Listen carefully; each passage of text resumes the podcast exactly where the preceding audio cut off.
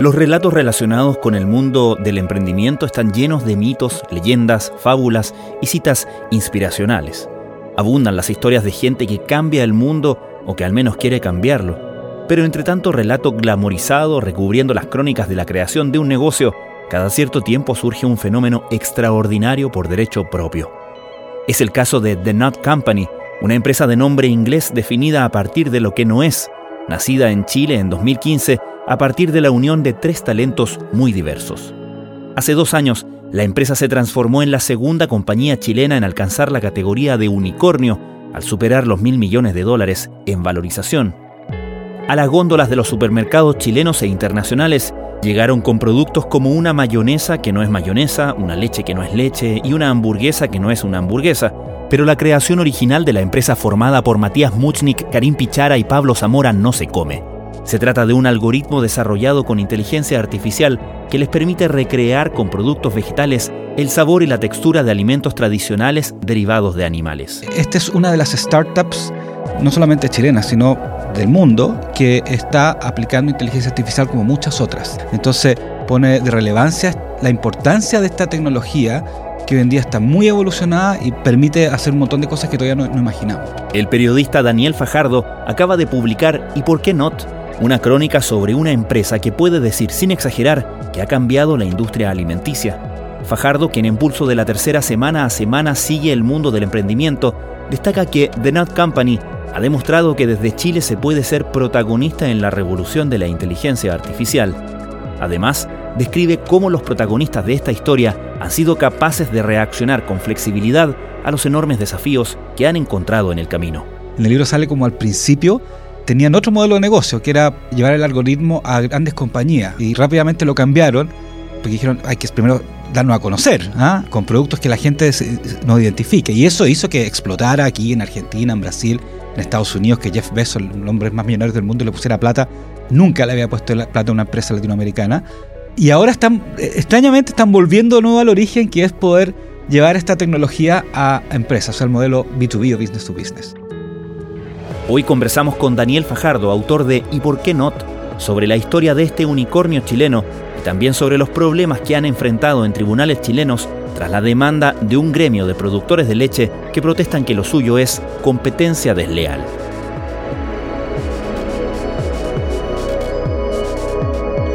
Desde la redacción de La Tercera, esto es Crónica Estéreo. Cada historia tiene un sonido. Soy Francisco Aravena. Es lunes 10 de julio. Creo que lo más importante es que es una compañía tecnológica de inteligencia artificial para el mundo de los alimentos, algo que nadie había hecho antes. O sea, en el fondo ellos crearon un algoritmo, así como los algoritmos que tiene Google o el algoritmo que tiene Waze, ¿no es cierto? Pero un algoritmo para poder investigar y de alguna forma sacar extractos de los ingredientes de las plantas, de todo, todo el reino vegetal mezclar y con eso lograr productos que nosotros conocemos. Por ejemplo, el software o el algoritmo dice mezcla, no sé, dos arvejas con tres moléculas de arroz tostado, con tal cosa, y te da un sabor a chocolate. ¿ah? Ese algoritmo de inteligencia artificial en el mundo de alimentos nadie lo había hecho. Y por lo tanto eso nos puede llevar a otras cosas como por ejemplo que la NASA les pida a lo mejor una pastilla que te alimente 30 días a un astronauta, o una empresa gigante que en toda su producción de yogur, el yogur tenga un sabor que no existe. Ese es el gran valor que tiene y que además fue creada aquí en Chile. Mayonesa sin huevos, leche vegetal y otros productos de la startup chilena The Not Company sedujeron a la fundación Jeff Bezos, logrando una inversión de 85 millones de dólares para expandirse a Estados Unidos. La empresa utiliza un programa de inteligencia artificial denominado Giuseppe para preparar alimentos reemplazando los ingredientes de origen animal por vegetales, pero manteniendo su sabor original. Estamos hablando, por cierto, de inteligencia artificial en un momento en que obviamente no estaba como concepto en la conciencia, en la atención de todo el mundo como lo está ahora. Claro, efectivamente, esta es una de las startups, no solamente chilenas, sino del mundo, que está aplicando inteligencia artificial como muchas otras. Entonces pone de relevancia la importancia de esta tecnología que hoy en día está muy evolucionada y permite hacer un montón de cosas que todavía no, no imaginamos. Notco, fundada en 2015 por tres jóvenes, usa una fórmula que combina unos mil tipos de vegetales, logrando un producto que, argumenta, es más sustentable y saludable que sus versiones tradicionales. Es además una alternativa para veganos y vegetarianos. ¿Cuál es la historia? ¿Cómo partieron en esto y qué hace posible que desde Chile tres personas elaboren partir de una idea que les lleva a esto? Sí, eso es bien interesante porque la idea inicial nace de Matías Mushnik, que él tenía un tema muy fuerte con la alimentación, por el deporte que hacía, por cosas que le habían pasado en su vida que están en el libro, no vamos a hacer spoiler. Entonces el tema de la alimentación era un tema clave y por otro lado está el contexto de la sustentabilidad, donde hay que tratar de, que este contexto dice que hay que tratar de dejar de producir ciertos tipos de alimentos en pos del cambio climático, ¿no es cierto? Entonces esa idea más el interés de Matías Musnik por el tema de crear algo que tratara de cambiar la alimentación, es lo que surgió. Podría haber surgido en cualquier parte, pero surgió acá, ¿ya? Ahora, Matías Musnik obviamente tenía una cierta educación, tenía un cierto nivel de contactos, pero eso lo puede tener muchas otras personas, eh, eh, ¿me entiendes o no? Y ese es un tema re importante. Y él dijo, ok, tengo esta idea y necesito a dos personas que sean expertas en temas que yo no lo soy. Y ahí es donde llama a Karim Pichara, experto en datos, en recopilación de datos, en data mining, en inteligencia artificial. Y llama también a Pablo Zamora, experto en todo lo que es las moléculas de, los vegetales. Es, es especialista en la ciencia de los vegetales. Y entre los tres forman esta compañía que finalmente la forma que tiene de darse a conocer es con productos que son reconocibles por nosotros, como la Not Mayo, como la Not Milk, como la Not Burger, basado en inteligencia artificial. Esa es la manera de darse a conocer, pero ellos siempre, el producto de ellos siempre fue más bien el algoritmo, ¿no? Sí, el algoritmo. De hecho, en el libro sale como al principio tenían otro modelo de negocio, que era llevar el algoritmo a grandes compañías, y rápidamente lo cambiaron porque dijeron hay que primero darnos a conocer, ¿ah? con productos que la gente no identifique. Y eso hizo que explotara aquí en Argentina, en Brasil, en Estados Unidos que Jeff Bezos, el hombre más millonario del mundo, le pusiera plata. Nunca le había puesto plata a una empresa latinoamericana. Y ahora están, eh, extrañamente, están volviendo de nuevo al origen, que es poder llevar esta tecnología a empresas, o sea, el modelo B2B o business to business. En esta ocasión iniciamos con una empresa chilena llamada Notco, que se destaca por producir alimentos a base de plantas que reemplacen o repliquen productos con proteína animal. Los responsables de la compañía aseguran que se trata de una forma de proteger al planeta y añaden que sus alimentos son mucho más ricos que los originales.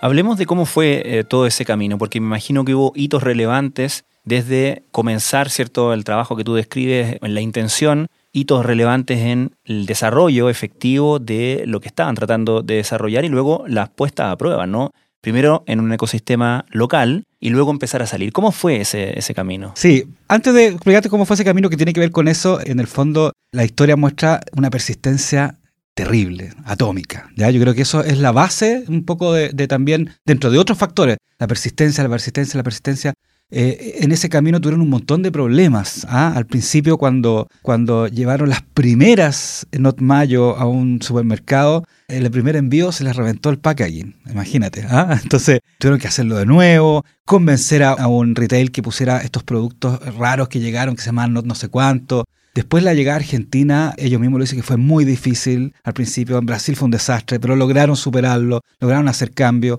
Se mandaron, digamos, algunos errores eh, con inversionistas que después lo arreglaron. O sea, en el fondo es una historia como es la vida, o sea, con un montón de errores y fracasos, pero que finalmente lograron, la persistencia logró ir cambiando el modelo, ir mejorando esos fracasos y errores, que es toda la historia humana o este viaje del héroe, ¿no es cierto? Mm que, o de la heroína, de un poco del emprendedor. Y no solo el emprendedor, porque este libro está hecho para cualquier persona que dice, oye, yo puedo hacer algo y lo mío puede ser importante globalmente, ya sea en el arte, en el deporte y en este caso en el emprendimiento. No hay un camino que es estándar para todo cada emprendedor tiene su propio camino, cada emprendedor hace su, propio, hace su propia historia, ¿no? Entonces, partir con una idea, lo más importante es hacer un equipo suficientemente potente para poder ejecutarla bien. Creo que muchos emprendedores en general nos quedamos en la idea, nos quedamos en lo que pudo haber sido y no ejecutamos. La ejecución para mí es lo más relevante que tiene un emprendedor. Algo que se repite mucho en las historias y en los, eh, incluso en los videos motivacionales y en, en todo discurso en torno al lo que se ha llamado el emprendedurismo. Claro, como dicen los españoles. Es esa casi mitificación del fracaso, el fracaso como combustible del éxito, ¿no? Como un paso inevitable en el camino hacia el éxito. ¿Estás de acuerdo con eso? Y si así, ¿cuáles fueron los fracasos en el camino esta compañía. Sí, yo creo que, yo creo que en realidad, más que el fracaso, yo diría son los errores, ¿ah? que son mini fracasos. Y como los mini fracasos, la única forma, tú tienes dos opciones, ¿no es cierto? Y en el, en el emprendedurismo se ve mucho eso. Una opción es bajar los brazos y la otra opción es decir, ya, ¿cómo me las arreglo? Es como un mecánico cuando arregla un auto no le funciona algo, dice, ya, lo arreglo de estar por este otro lado, ¿no es cierto? Entonces, efectivamente, la única forma de avanzar es teniendo errores. O si no, no avanza. O sea, nadie avanza perfectamente siempre. Es imposible. Eso sería un robot o una inteligencia artificial, por decirlo. Entonces, esos errores, efectivamente, esos mini fracasos están, te hacen cambiar los modelos, te hacen ver cómo las cosas las puedo solucionar de otra forma y, eso es parte del emprendedurismo. ¿ah? Absolutamente. Por ejemplo, le costó mucho lograr que el Jumbo aprobara por fin poner este producto nuevo las góndolas. Digamos, se esforzaron mucho por tenerlos listos y tenía unos packaging muy bonitos y sustentables, pero parece que eran los envases eran un poco complicados, eran, muy delicados. Entonces eh, mandaron el, empaque con varios productos en la primera y no llegaban y no llegaban y no llegaban y de repente van y ven que se habían roto todos. Eh, la, gente del Jumbo llama a Matías Musnik y le dice, oye, ¿qué pasó? ¿Qué es esto? Y ahí él, dice, no, esto murió, Notco quedó hasta acá. Incluso llama al papá y le dice, papá, hasta aquí no llegó Notco. Tanto así. Tanto así. Y de repente y el, papá le dice, no, hasta aquí llegaste tú, tenés que seguir con este tema. Y rápidamente lo que hacen, llaman de nuevo a la persona del Jumbo, necesitamos tres meses o cuatro meses y lo tienen en los cuatro meses en las góndolas del Jumbo. ¿Te das cuenta? O sea, en el fondo, y está lleno de esas, de esas anécdotas. ¿ah? Ahora, ese problema se dio porque habían intentado un empaque más original en ese sentido. Exacto. Y, y se dieron cuenta que necesitaban un empaque más tradicional, que en el fondo la innovación no podía dar para tanto. Exacto, exacto, exacto. Esas son algunas de las cosas eh, que les pasaron el camino. Argentina también, Argentina, perdón, Brasil, por ejemplo, Argentina también fue complicado, pero Brasil fue súper complicado. Estuvieron a punto de abandonar Brasil, porque es otro mercado, es otra lógica, son países muy proteccionistas, la mitad, o no me acuerdo un porcentaje, casi la mitad son en impuestos cuando son cosas de afuera. Entonces eh, estuvieron a punto de abandonarlo y finalmente después hicieron un cambio, switch, cambiaron un, eh, los liderazgos en Brasil y pudieron eh, lograr, pero también estuvieron a punto de, de, de salir de ahí. A Notco é uma empresa chilena de tecnologia de alimentos que produz comida à base de plantas. A Notco cria réplicas de alimentos de origem animal, mas somente com ingredientes vegetais. ¿En cuánto tiempo estamos hablando todo este, este proceso? Siete años. Siete años desde... Desde que nació, desde que nació Notco, o más o menos hasta hoy día son más o menos siete años, una empresa joven. Que fueron las primeras preguntas que yo, en el nos cuestionamos un poco con la editorial. Vamos a hablar de una empresa tan joven, sí, pero es que en siete años han logrado cosas que muy grandes, digamos. ¿ah? Hoy día tú vas, realmente tú vas a Estados Unidos hoy día y vas a una tienda chica en un pueblo y ves los productos de Not. ¿Cuál fue el primer producto? ¿Fueron las leches? No, no, no. las Not Milk. No, no hablamos de leche, Not Milk. Sí, pero, sí, Después vamos a llegar a ese tema, pero sí. Pero no, el, primero, el primer producto fue la Not Mayo. Mm. Sí, la Not Mayo. My favorite product in Notco is the nut milk. Los responsables explican que su principal objetivo es que sus productos sean atractivos en cuestión de sabor para que las personas no tengan que dejar de consumir lo que les gusta, sino reemplazarlo por alimentos basados en plantas que son mucho más eficientes. Claro, y me imagino que por ser algo relacionado con la, inteligencia artificial también tiene que ser algo que todas estas aceleradoras buscan justamente porque saben que el futuro va para allá y deben poner altas fichas a ese tipo de proyectos. El Estado no te hace la pega a ti. El Estado es fantástico, te da un montón de recursos pero la ejecución y cómo realmente uno hace el emprendimiento eh, involucra las capacidades de uno. No culpemos mal al Estado, el Estado nos da todo lo que necesitamos, somos unos privilegiados. Actualmente comercializan en Chile, Argentina, Brasil y Estados Unidos y a través de terceros en México, Colombia y Canadá. Para 2022 planean estar en el mercado asiático y en Oceanía y para 2023 en Europa. Estás escuchando Crónica Estéreo, el podcast diario de la tercera. Hoy, el periodista Daniel Fajardo cuenta la historia de la compañía The Not Company, que escribió en su libro ¿Y por qué Not? ya en librerías.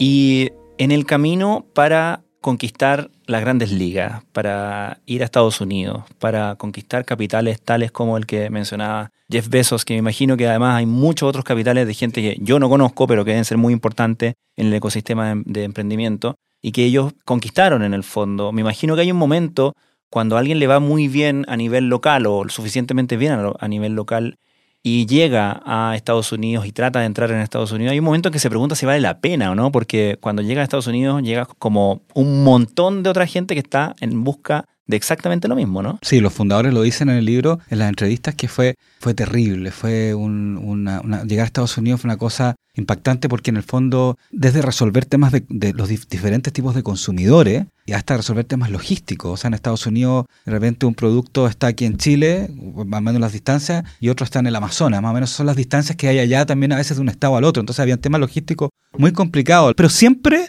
a diferencia de otros países, ellos siempre fue la meta estar en Estados Unidos como fuera. Y ahí fue, en realidad fue un esfuerzo súper grande, pero yo creo que ahí se supieron mover muy bien, apoyado también mucho por los inversionistas. Los inversionistas también, los inversionistas no solamente ponen dinero en esta startup, eso es súper importante que lo la gente. Los inversionistas ponen mentoría, ayudan, consejos, son parte del directorio y les dicen a veces, sabes que yo, eh, eh, hay que hacer esto. Y los contactos. A medida que tú te vas metiendo inversionistas cada vez más grandes empiezas a participar de actividades, empiezas a armar una red de contactos, que te permite, por ejemplo, conocer al encargado de Burger King en Estados Unidos X. Y lo conociste en un evento, pum, y ahí entrabas los contactos y va. Entonces, en realidad fue, fue, fue gigante la entrada a Estados Unidos, pero el producto finalmente logró por ejemplo, ellos lo dicen, una cosa que más les costó es la, es la, la milk, la not milk, porque allá consumen refrigeradas en botella en Estados Unidos. Cosa que no pasa acá en Latinoamérica. Y eso significaba todo un cambio de logística, de las plantas, de, pero atómico, que nunca lo habían enfrentado y tuvieron que enfrentarlo. Sigo pensando que el tomar la decisión de hacer todo ellos y no simplemente vender su tecnología a grandes empresas, tiene que haber sido algo que deben haber reevaluado muchas veces a medida que, crecía la operación, ¿no? Que tenía que estar preocupado de, no sé, la planta de, de embotellamiento en Estados Unidos cuando en realidad tú lo que estás vendiendo es tecnología de alimentos. Sí, pero ahí hubo un cambio de modelo en algún momento. Ellos decidieron no tener más plantas, sino que contrataban una planta para que les produjera una fórmula que ellos le entregaban en el algoritmo. Eso fue un tema que, al poco tiempo lo hicieron. Entonces ahí resolvieron el tema que al principio ellos tenían sus plantas. Después ya dejaron eso, especialmente en otros países, y como te digo, contrataron. Pero yo creo que ellos, más que que otra compañía se lo hiciera, ellos siempre pensaron en alianzas. Que la clave de esto era hacer alianzas finalmente. Alianzas con con Kraft Heinz, alianzas con Burger King, alianzas con Starbucks. El libro lo pone un poco de manifiesto que eh, en el fondo como Intel, que tiene esta, esto de eh, Intel Inside dentro de los computadores, ellos quieren, de alguna forma son el Notco Inside dentro de las industrias de alimentos. O sea, siempre fue con alianzas. Particularmente en el rubro de los alimentos, los emprendedores y los actores nuevos, pero sobre todo si están con una tecnología disruptiva, se encuentran con un orden establecido, con poderes económicos bastante tradicionales cuando hablamos de alimentos hablamos de, qué sé yo, el poder ganadero, el poder lechero, el poder eh, de grandes agricultores, qué sé yo, de fruta y verdura. ¿Cómo ha sido, antes de entrar en lo particular que ya vamos a llegar, ese choque en los distintos países además donde han, donde han entrado con sus productos que de alguna manera representan un desafío a el producto tradicional, ¿no? Esa resistencia se dio más en Chile, más que en otros países. Bueno, como te decía, en Brasil o en Argentina, especialmente en Brasil hay una resistencia per se, porque es un mercado muy proteccionista, pero no al nivel de lo mejor de lo que pasó en Chile de entrar a temas judiciales. Entonces, efectivamente, se ve, se ve un, un choque, digamos, y también hay muchas industrias de alimentación que finalmente terminan cediendo un poco, porque además la marca Notco es muy atractiva. Lo dijo Matías Musi en una de las primeras entrevistas, queremos ser el Apple de los alimentos, y, la X, y, y, finalmente seduce mucho. Entonces tú tienes dos opciones, o te vas en contra de la empresa o trabajas con ella. Yo creo que en la mayoría de las partes las empresas se han dado cuenta que aquí pueden trabajar con una marca interesante, atractiva, y además que tiene una tecnología por detrás que es muy potente. Y el tema de las industrias más tradicionales, como la ganadera o como la la carne, es un tema que, que iba a pasar, pero ha pasado más en Chile que en otros países. Leche pero a base de plantas, así promocionaba la marca Not Company a uno de sus productos estrella, Not Milk, bebida vegetal con la que buscaban reinventar la industria alimentaria. Nunca ha habido interés de cuestionar el producto en sí, sino que solamente es cuestionar, digamos, eh, el uso que ellos han hecho de herramientas que a nuestro juicio, particularmente comunicacionales, que eh, a nuestro juicio han eh, desarrollado, digamos, para promover su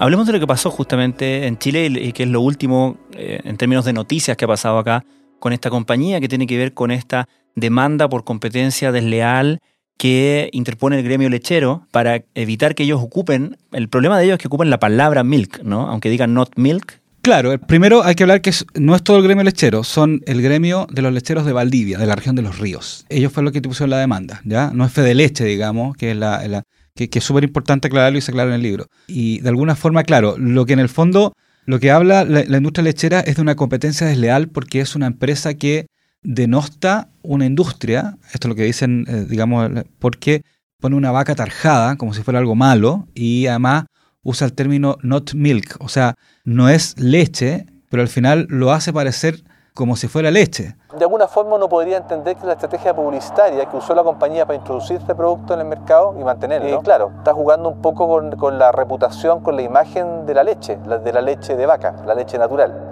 Entonces ahí hay todo un tema semántico, hay un tema de interpretación que es bien complejo y que yo creo que es una, finalmente termina siendo un tipo de publicidad y de marketing que a lo mejor en Chile no estamos acostumbrados. En mercados como el norteamericano eh, hay mucha más costumbre de ese de esa publicidad disruptiva, media pesada, media irónica. O más agresiva con, más la, agresiva, y nadie se enoja, ¿cachai? Eso no estamos viendo acá. Y ahí se enfrenta una, yo creo, esto como opinión personal, independiente del tema del trabajo periodístico, ahí se enfrenta sí dos mundos, que es súper válido los dos, pero un mundo que es más tradicional, que no está acostumbrado a esta disrupción, y un mundo que es muy disruptivo. eh, Imagínate que en siete años lo que han logrado. Eh, y, y, finalmente pasa este, este, este choque, digamos. ¿No han tenido este problema en ninguna otra parte? No, no. Puede que ahí hay alguna crítica por allá, por acá, pero en realidad nunca tanto como el que pasó aquí en Chile. El hecho de que la empresa use la palabra leche es lo que ya eh, significaría una falta o un incumplimiento de la normativa chilena, a pesar de que la empresa en sí misma se distancia de, del producto, ¿no? Porque ellos dicen nosotros no somos leche. La palabra leche solo se puede usar en productos que son leche y que son leche de, de vaca en este caso o leche de algún otro mamífero. ¿Qué salidas tiene a propósito el conflicto acá en Chile? ¿Y qué implicancia tienes para la compañía acá? Sí, a ver, eh, todo el proceso todavía está en curso, digamos, ha, pasado varios, varios estamentos. Finalmente, el gremio lechero quiere que definitivamente saque, saque el nombre Not Milk, ¿no es cierto? Y todas las referencias a la vaca, y, y Notco dice que no. Entonces, yo creo, creo, una opinión mía, pero yo no soy, no soy abogado de nada, y creo que finalmente se puede llegar a alguna, se va a poder llegar a algún acuerdo porque es complejo, porque sacar el not algo es, es la esencia de la marca de, de, de Notco, ¿me entiendes o no? Más que la vaca, ¿no? La vaca quizás, claro, quizás claro, prescindible. Claro, pero es la esencia, o sea, al final mejor cambia de nombre, ¿me entiendes o no? Entonces es, es complejo yo creo el tema, sí. Daniel Fajardo, última pregunta. Más allá de la compañía en particular, de esta empresa en particular y su fenomenal historia, ¿qué crees tú que es lo que queda de la historia de ellos? ¿Qué crees tú que es, que es lo permanente? No solamente para mm, gente que esté pensando en emprender, sino que en general como esas historias que vale la pena contar. Sí, hay dos cosas. Primero, que los tres fundadores son de realidades súper diferentes. Y eso es muy entretenido, muy diferente. O sea, uno es de un colegio de la clase alta chilena, por decirlo de alguna forma, eh, de una religión X, ¿no es cierto?, con una realidad diferente. Otros de una religión completamente diferente, de otro tipo de colegio, y además se junta con otro que es de Melipilla, con otro tipo de... O sea, son tres realidades, tres universidades diferentes. Y tú decís, ¿cómo, se, cómo, ¿cómo lograron esto? Porque había un objetivo en común. Bueno, uno se va después, uno de los socios, que solo van a poder leer el libro. Yo creo que eso es súper importante que finalmente cuando hay una idea en común, cuando hay un objetivo en común, tú puedes dejar tus diferencias de lado. Yo creo que eso yo rescato del libro. Y lo otro que rescato, que se pueden hacer cosas tenemos que creernos el cuento desde Chile. Ellos se creyeron el cuento y dijeron, ya, nosotros estamos, lo hacemos aquí desde Chile, y da lo mismo, vamos a vender en Estados Unidos, en India, donde sea, pero la cosa nació acá y tenemos el mismo poder y posibilidad de hacerlo. Y con esto hay algo súper importante. Nosotros los países latinoamericanos, creo yo, esto es más profundo, llegamos tarde a la revolución industrial, llegamos tarde a la revolución de Internet, llegamos tarde a los computadores, pero no es tarde a lo mejor para llegar a lo que es la inteligencia artificial, porque mm. necesitamos trabajar en la nube, algoritmo y listo. Y esa yo creo que es la lección. Ojo, que nosotros podemos hacer miles de cosas más, no solamente en el tema de emprendimiento e inteligencia artificial, sino que tenemos la posibilidad de no llegar tarde de nuevo a las olas de modernidad que hemos llegado tarde como latinoamericanos. Daniel Fajardo, muchísimas gracias y mucha suerte con el libro. Gracias.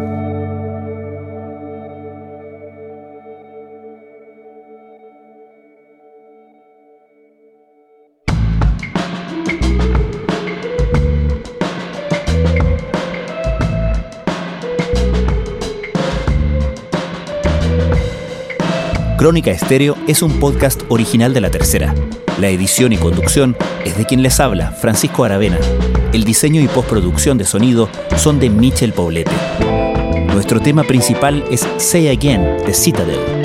Escucha todos nuestros episodios en Spotify o en tu plataforma favorita de podcast y en latercera.com. Nos encontramos mañana en una nueva entrega de Crónica Estéreo. Cada historia tiene un sonido. El podcast diario de la tercera.